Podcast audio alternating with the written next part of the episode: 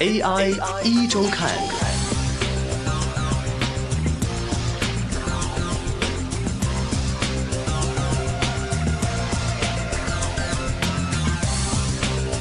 好的，AI 一周刊，AI 一周刊。那么今天下午的这个时间呢，我们是继续请到是一方资本高级分析师关博文 Dennis 来跟我们聊聊在疫情之下给 AI 数码方面的一些相关科技股带来的一些影响了。那么现在电话现场继续是有 Dennis，Dennis 你好。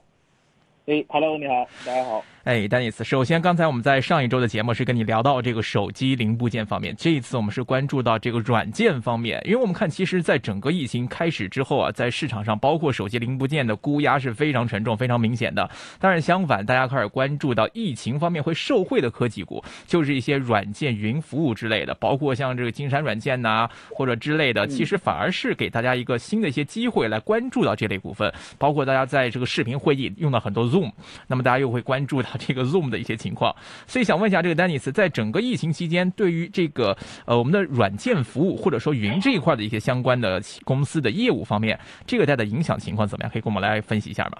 十多年前那个 SARS 那次，其实就是让大家教育了市场这个这个淘宝嘛，教育市场在线支付这样，然后你能说这个这个东西将来可能？可能会是某一天可能会是很普及的，但是确确实实这件事情呢，让让让大家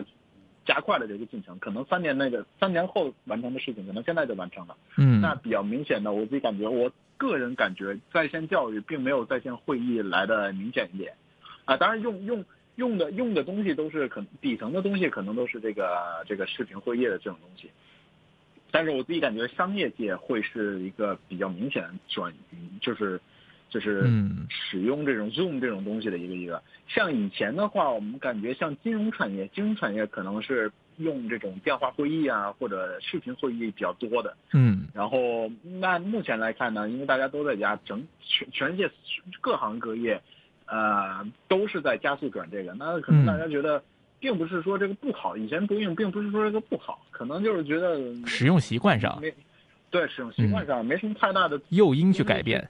你没什么太大诱因去刺激做一些改变，人都是比较懒，是啊，能能用什么就用什么了。那现在呢，就只能用这个了，所以大家哎觉得还真不错。那这一段我们讲这个来放长远一点来看啊，因为我们看到确实短时间之内疫情的关系，令到在这一块的活跃用户啊，或者是大家关注度是瞬间提高了。但是我们来看资本市场反应方面，大家关注到这一块其实也就近一个月、两个月左右的一个事儿，因为疫情的关系。所以现在我们来看资本市场反应上，大家是把这样的一个目光或者把它它一个定位是。定位在短期的一个疫情社会股，只说短期流量出突然出现激增所能带来的一个盈利上升的一个预期，还是说可能已经开始预期到它未来的一个长远趋势，在整个这个它的使用的范围对人们的使用习惯进行一个长远趋势化的变化。那么有没有意识到这块可能未来的一个趋势跟它一个长远影响所给人们带来的一些生活方式的变化会有上升到这个高度吗？那如果是有这样的一种改变改观的话，那么到时大家的这个估值的。一个想象空间应该说是不可限量的吧？对，你说没错。其实这个也要分，就像我刚才提到的这些视频会议的话，我个人感觉是短期内当然是有这个一次性的这个这个这个这个这个增长。嗯。但是长期来讲，其实如果你看 Zoom 的股价来看，上市之后也就一直涨了很多了。其实就没有这件事之前已经涨了很多了。大家会觉得这个啊，这个是是一个未来啊，这个这个远程会议或者怎么样远程办公。呃，是一个比较明显的趋势，但是没想到这么快，就还像还是像我刚才说的，可能零四、零三、零四那会儿，大家觉得哦，中国内地在线购物真的会来，或者是嗯早晚会来，但是没想到来这么快。对。但有一些东西呢，大家就可能要要要需要一些催化。嗯。呃，这种东西是属于你催化，催化完了它之后呢，它就大家会觉得啊有用，非常有用，会一直用下去。是。然后呢，另外一种呢，就属于你催化完了，完了就完了。那比如最很明显的这个线下的东西，很明显的就是卖口罩的。举举举个例子，卖口罩的很很很很很明显就是卖完卖完了就完了。是那这个我自我自己感觉呢，有这么一点点特性呢，就比如说是像。嗯，我自己感觉在线的教育有有类似一点点，当然长期也会是一个一个比较明显的趋势吧。但是短期如果炒作太多的话，有有有有比较明显的，就是说这短期这么一个利益，因为毕竟这个整个这个学期，你无论是补习也好，那大学也好，中小学也好，都停课了嘛。嗯全世界都停课了嘛，这这些是一次性的，但 K 十二呃就是校园教育，你不可能是都搬到线上，嗯哼，只可能很小很小一部分搬到线上，是在短时间内。所以这个东西呢，就是疫情过去了之后呢，那下个学期呢还是要回到校园，那这个时候就没了就没了。但是相反的一些补习的东西呢，可能现在留存在线上了，或者加速留存在线上了。那以后可能还是会会在线上，所以教育呢又分为这两个，就是校园内的和校园外的。嗯，那其他的一些我比较我自己看到比较明显的一些，就是说长期会有利的，就是我自己感觉是游戏会成绩比较比较明显一点，因为在这个疫情的时候，大家也不知道是疫情催化的还是怎么样，出了一款那个 Valve 公司出了一款这个新的 VR game，那个叫什么？叫叫半条命嘛，Half Life 啊，A A L Y X。这是以前那个什么 Counter Strike 的那个那个什么游戏吗？还是什么？哎，对对对，就以前半条命的那个那个啊 Counter Strike 那个那个啊那个 CS 的那个那个那个啊，那个手机版。制作方，对对，制作方不是不是手机版，是那个 VR 版。啊，明白。你需要买买一些买一些在家里有电脑啊，然后买一些那个硬件之类的。然后因为因为可能大家觉得以前那个呃 VR 不太成熟或者 whatever，那现在大家被逼在家里了，然后嗯任天堂的那些游戏卖的也很好了，然后是这些游戏都卖的很好。这不是一个，这不是一个，我自己感觉这是一个长期的一个过程里面的一个催化，就像就像那个 video conference 一样。嗯哼，包括像一些嗯云游戏啊或者怎么样，大家也都会呃加速这么一个过程，只不过是云游戏现在还没来，所以大家没有体会没有体会到而已。这次加速的，我自己感觉在欧美那边比较明显的就是，因为中国是已经过去嘛，在欧美那边明显的可能这个 VR game 会给会给大家一个一个一个机会吧，正好配合这个 Counter 呃正好配合配合这个 Half Life 出来之后呢。嗯，我自己感觉有机会，但是因为现在还是初初期，还是要再观察。嗯嗯，明白。所以这个具体也要是看你的这个类别进行一个细分，也不一定说就像卖口罩一样，可能说不定过了这个村儿就真的是没有这个店了。但另外一方面，我们说了这么多，包括 conference call 也好，或者游戏也好，或者说这个在线教育也好，这些线上的一个东西都会涉及到的一个存储系统，就是云。那么，所以经过这么多在线业务或者在线流量的激增，其实势必也会令大家越来越关注这个云端的这样的容量需求或者云业务的这块前景。所以在这一块想请问一下，这个 Dennis，其实在云这一块目前这个情况，或者市场对它的一个估值认知，目前是停在什么水平？目前这段期间有没有什么一些变化的？呃，目前我自己感觉整体来讲，就除了刚才说的这些应用端，大家真的是用的，真的是可能孩孩子用的上学了，或者大家工作的时候用的这些在线办公或者怎么样，可能会有一些比较明显的，或者说香港那边有一些呃在线的这个这个购物之类的，可能会股价明显反应一点。但是真的是给，因为这是给个人提供服务的，嗯。真的是给企企企业提供服务的那些，我目前看比较明显的，你看你就看到了微软也好，嗯。Amazon 也好，中国区中国更明显一点，就是呃这个阿里巴巴也好，阿里巴巴当然有它自己的问题了，然后腾讯也好，呃呃算是比较坚挺，但是在整体的抛售浪潮中也是没能幸免，嗯并不是说反而是涨了，所以、嗯呃这是一个问题。但我自己感觉很明显的一个趋势就是这个云的使用是，尤其是中国区的云的使用是在啊、加速的。云最基础的就是说呃服务器这些，就是阿里巴巴呀、嗯他们提供的这个这个叫 IaaS infrastructure 嗯哼这种东西都是搭建在这种你无论运算也好，存储也好，都是搭搭搭建在他们的机房里面。嗯那大家可以看到，钉钉也好，腾讯会议也好，都是临时嗯采购了一大堆的这个服务器，自建这个这个机房，因为嗯数据量太大了，实在太大了，不够用。然后呢，这是第一，是企呃企业类的服务呢，需要有大量的这个这个这个这个云的基础设施。第一，第二呢，就是五 G 来了，五 G 也需要大量的这个就五 G 对产生的应用需要有视频类的应用需要有大量的这个云的这个计算也好。这个架构，这个这个这个存储也好，都要放在那边。这是第二。第三的话呢，大家可以看到，这个中国跟海外也不太一样，就是说中国有一个比较宏观的一个统宏观层面的一个统筹，嗯哼。这个类似于比如说五年规划呀，或者中嗯央这个嗯工作工经济工作报告啊这种东西。嗯。那最近说的很明显，像习近平主席说的很明显，就是说大力发展数字经济，大力发展五 G 等等等等。新基建 对，呃，新呃对以新基建为为为为为为这个基础嘛。是这个东西就很明显了。嗯，这个东西带来的就不光是普通的企业问题，不光是民企问题，包括央企和政府都会加速这么一个过程。嗯，所以大家看到，其实五 G、中移动啊，这个这个联通电信啊，这三个运营商，他们五 G 的整体资本支出没有超预期，但五 G 的资本支出超预期了，压缩其他成本，要加速搞五 G，是这么一个明明显过程。那呃，我自己感觉这是一个已在已经非常快的一个赛道上面再加速了。我是我自己长期是比较看好这些国内的 OK，呃云服务的巨头的，因为因为再下游一些就会竞争会相对激烈一点。对。竞争激烈，我待会儿还要再想问。这首先就是说线下来说，因为我看其实很多有一些什么大行报告也好，或者一些市场 guidance 也好，大家好像比如说谈到腾讯或者谈到阿里，大家还是关注的业务都是在什么游戏业务啊，或者广告收入啊这一块就比较表面上的一些东西。好像对于这个云的一个变现预期这块，好像普遍还是没有什么太大的一些关注点，是不是会存在一个这样的一个错价的关系呢？呃呃呃呃，这个。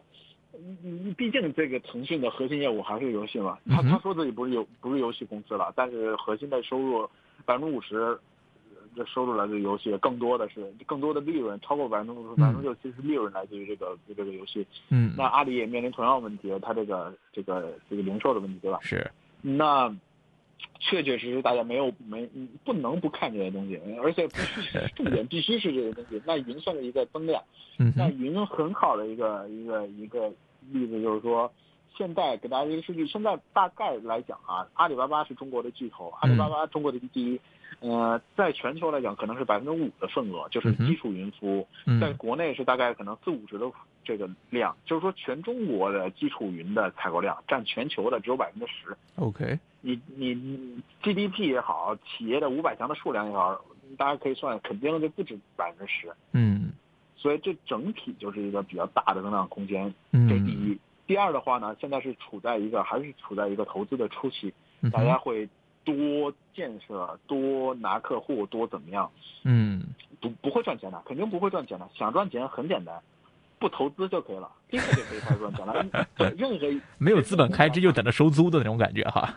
啊，没错，任何一家公司都是这样的，就任何一家最基础云服务的公司都是这样的。你只要停掉投资，嗯，立刻就可以开始赚钱。但是这不是这就没有意义嘛？因为在这么一个大的蓝海的过程中，大家还是要，而且这个势头非常好，基本上就是三家：腾讯、阿里和目前这个起来的。而且你不进步就会被别人蚕食掉嘛，在这个市场上。没错，而且这个是一个非常巨大的一个一个市场。大家可以看到，这个海外的两个巨头，嗯，最大的是亚马逊，然后企业服务可能最丰富的是这个微软，嗯，这云的利润占比已经很高了，嗯，可能对亚马逊来讲会更高了，所以，呃，微软可能相对少一点，但亚马逊更高了，所以这是一个巨大生源。嗯，亚马逊就靠着这个云和靠着它的零售两件事情做到了超过一万亿美元的市值，是。所以这是一个，其实我自己感觉是一个相当大的空间，而且我自己感觉，像当年的这个，啊，很明显，我记得非常清楚，就是当年中中都会拿中国的互联网去对比美国嘛，因为美国是那个这个领先者嘛。是。当年最明显的一个事情就是电商，拿中国的电商，尤其是阿里巴巴对比海外，说海外啊，这个对呃不是阿玛逊，就是整整个美国，美国比如说零售额是多少多少万美元。然后呢，其中百分之十是电商渗透了，就百分之十的零售额是在线上购买了。然后当时中国很多，我记得当时大家有很多是怀疑说，啊，你能不能到百分之十啊？像美国，你说到百分之十，到百分之十吧。但是其实中国现在已经远超百分之十了，这个线上占比都已经超过美国了。所以我自己感觉是美国，美国的这个是一个一个最初的一个目标。嗯，然后。在整个大势所趋的环境下呢，然后尤其是中国更集中的这个环境下呢，可能会更超过这么一个一个市场规模，也未必就是就占 GDP 占 GDP 的这个比重也未必不一定能做得到，所以我自己感觉这个应该是比美国，就起码大家可以先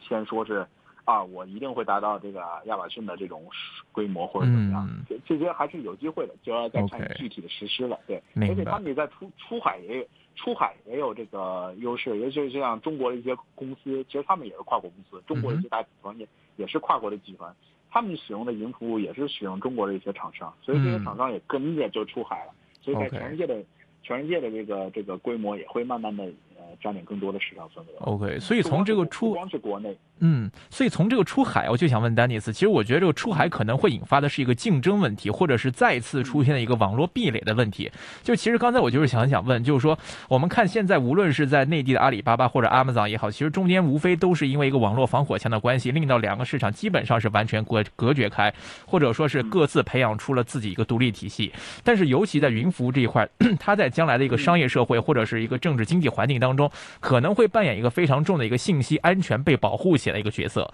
所以大家可以预见，以内地的体制来说，大家可能会觉得一定会把信息掌握在自己手里，应该在这一块比较敏感的话，不会容忍一些外资或者是外国的一些这个云服务商进到中国来经营业务，或者是获取中国的一些信息的一些 data 数据的这些情况。所以，如果面对这样的情况，会不会令到说将来在格局方面，美国对中国的一些云服务商也会采取限制，或者说会一些可能这是更进一步后期的一些发展了。但刚刚丹尼斯你也提到，就是说现在中国的这些厂厂商、这些企业到海外的话，大家还是会选择中国的服务商，因为毕竟我即便在中国，这些服务还可以同样享受到。但未来这一块越来越成熟的时候，会不会好像再会出现一些壁垒里之间的一些战争啊，或者是这样的一些